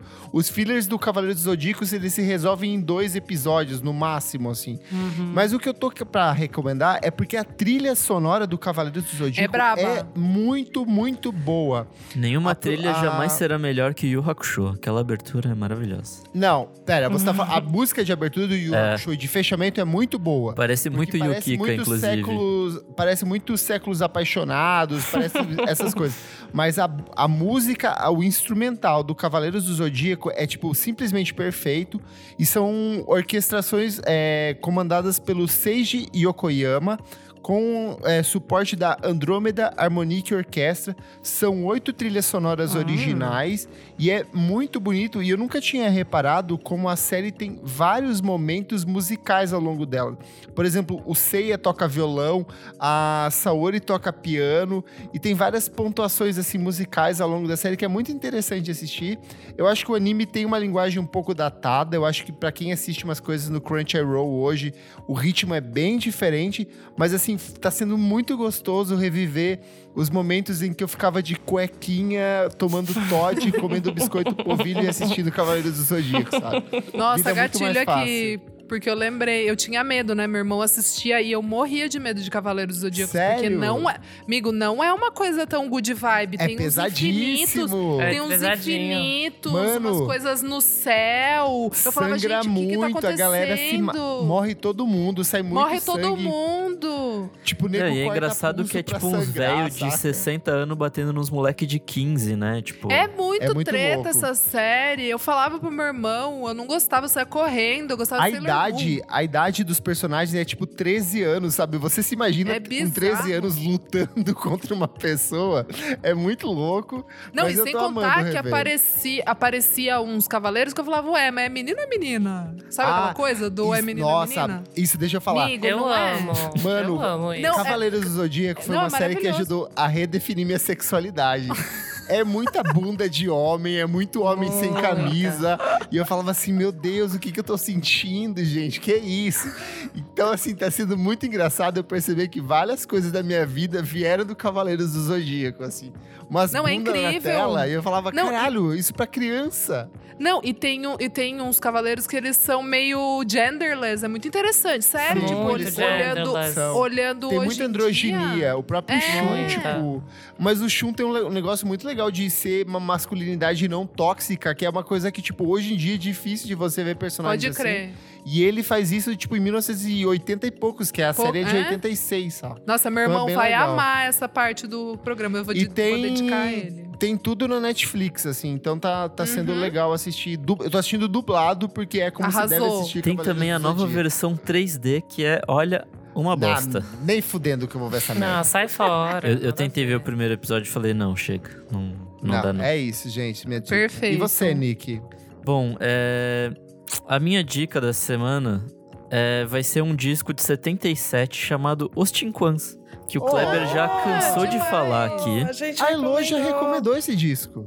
Aeropass, Já? primeiro semestre, sei É? lá quando. Recomendei. Já recomendou. Muito bom. Então eu foda-se, eu vou recomendar que eu de novo porque. Por causa do Matheus Aleluia, que eu não conhecia. Recomenda de novo. Então, na verdade, então a segunda indicação, que era um, um combo, era o Escuta, o podcast do Nexo, é, número 28, que ele Nossa. Assim que o Matheus Aleluia lançou o disco dele novo, eles fizeram esse disco recuperando toda a trajetória do- dos Tinquans e tal, e falando da importância. E eu ouvi e achei do caralho, assim, tipo. É bem legal. Porque é muito louco, uma banda dos anos 70 já resga- resgatando essa coisa afro, assim, de. E trazendo muito à tona, que era uma coisa que, sei lá, o, o Baden Powell e o, e o Vinícius tinham feito ali em 66, mas acho que não tinha engatado de fato, assim. Pelo menos não, não no mundo um pouco mais pop. E aí os Tinquans, tipo, voltaram com esse som. E é, é lindíssimo esse disco. O, esse de 77 é o que tem o Cordeiro de Nanã, que é uma das músicas mais famosas deles. É, meio hit. Mas tem uma música chamada O Enterro de Alorixá. Que é assim, é um, é um absurdo essa música. É muito linda, muito linda mesmo. E eu acho engraçado, assim, porque eu, eu não, não, não, nunca fui muito de ouvir esse tipo de som. E aí, meio que nos últimos anos, ele foi aparecendo em tudo, assim, tipo. Lua de É Luna. Uhum. é, Luísa Lian, Bexiga 70, tipo, um monte dessa galera nova tá recuperando esse tipo de som, assim, eu, e voltar pra eles e ver que, tipo, eles já faziam isso nos anos 70 é muito legal. Então, tipo, eu fiquei ouvindo hoje de manhã enquanto eu tava andando e foi, tipo, um momento muito bonito, assim, eu não tenho nenhuma religião, não tenho nada, assim, tipo, não tenho nenhum tipo de fé, mas ao mesmo tempo foi muito bonito ouvir esses cânticos, assim, de candomblé e tal. Total. Foi- Uhum. é, tipo, é uma eu coisa volto, muito espiritual e apesar de eu não ter religião, sabe? De eu não, não ter É fé. muito, é verdade. Eu volto a dizer o que eu disse na edição que a Elo recomendou. O trabalho que eu mais gosto é o de 1973, que infelizmente não está nas plataformas de streaming, mas você encontra na íntegra no YouTube. Tem várias músicas também tão lindíssimas quanto o disco de 77. Por exemplo, Deixa a Gira Girar é a faixa de abertura desse álbum e ela é perfeita. É, então, e aí eu, eu recomendo também, né, você ouvir esse programa do Next, porque ele conta toda a história da banda, que pessoas que morreram ali demais. e tal, e a banda meio que acabou. O Matheus Aleluia foi pra Angola, se eu não me engano. Isso, ele foi ser pesquisador a convite do governo angolano. É, assim, é um negócio muito louco. E aí ele voltou pra, pra cá no comecinho dos anos 2000 e, e desde então tá sendo redescoberto por muita gente. Então, realmente vale muito a pena, assim. Esse disco é, é muito maravilhoso. Boa. Maravilhoso. E é isso. Comentários referentes à última edição do programa. Trilogias incríveis da história da música. Peguei três comentários que mandaram pra gente lá no nosso site. Comentário do Alex XXX, referente à edição ainda do Indie Encontro Pop. Ele falou: Gente, nos episódios sobre Pop Encontro Indie, vocês não falaram sobre o Sitione Youth, que era o Sonic Youth tocando Madonna. Eu não sei quem tá imitando a Ana Frango Elétrico, mas por favor, não pare. Espero que tenha uns episódios inteiros assim. E queria indicar um programa de rádio inglesa que só toca o bom brazuca. Chama sorradiolondon.com barra profile barra barquino. Tem inclusive versões que eles gravam lá. Espero que vocês curtam. Muá. Muito bom, Alex. Temos o arroba Flávio BR Braga. Falou. As minhas trilogias preferidas são duas óbvias: a Rede do Gil e a Berlim do Bowie. Uma que merece atenção é a trilogia marítima da Adriana Calcanhoto, com os discos Maré, Marítimo e Margem. A gente não colocou na. A gente não falou, mas a gente colocou na pauta. Tava na pauta pra gente falar. Foi o Renan que colocou? Não, não, Não, foi não o Renan. Foi um simpatizante. O Bowie tem uma outra trilogia, pelo menos eu considero, com os Sim. discos David Bowie, Scary Monsters e Outside. Explico. Esses Todos do discos são Tom. conectados por um personagem, o astronauta Major Tom. Exatamente. Ó, comentário do Gustavo Rossi que mandou uma DM pra gente. Discordo quando falam que os fãs de Beatles são cegos e não criticam. Sou muito fã, tal, e critico alguns álbuns como o próprio Yellow Submarino que a Isa citou e o Beatles for Sale, por exemplo, fora outras coisas. Então, é que você, Gustavo, você é uma pessoa evoluída, uma pessoa que tem bom senso. É. A maioria dos fãs de Beatles, você não pode falar Não um tem. A que, tipo, eles não aceitam. Temos mais um aqui, arroba Strangrish. Laura. Gente, vocês falaram da trilogia do pó do Fleetwood Mac e eu queria recomendar pra vocês o livro Making Rumors, escrito por um dos produtores do álbum. Ai, quero muito. Bastidores do ápice do pó deles. É bem fácil de achar por vias ilegais, mas só tem em inglês. E por bem, último, a gente gasta o físico. Uma ouvinte nossa, a AC, underline, underline, Rodarte, fez um post especial Maravilhosa. inspirado pela trilogia Berlim, onde ela analisa a estética e identidade visual do, do Bowie em cada um desses três trabalhos. Ela colocou, tá lá no perfil dela, ela falou Eu fiquei assim... "Edição- emocionada. Edição inspirada pela edição sobre trilogias da história da música do podcast VFSM. O nome dela certinho é Ana Carolina Rodarte, mas o user dela é AC Underline Rodarte.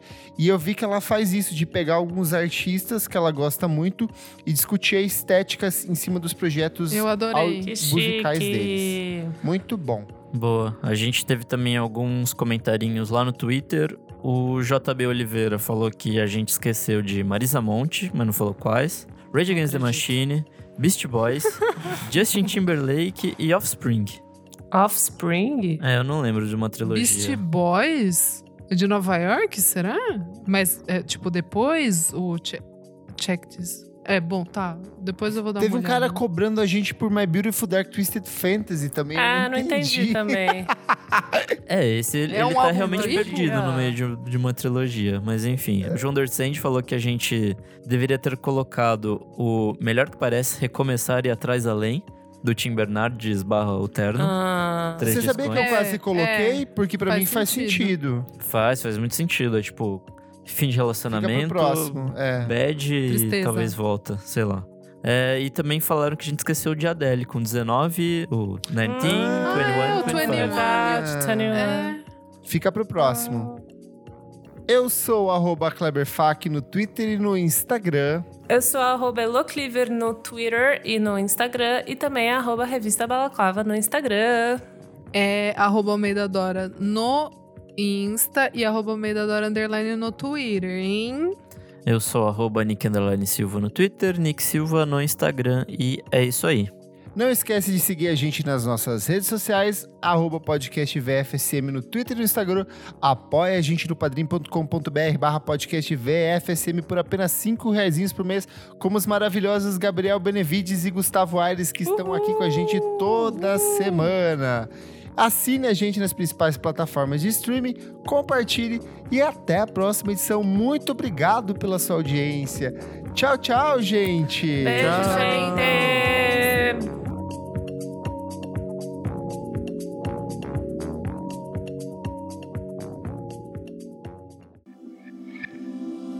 Esse podcast foi editado por Nick Silva.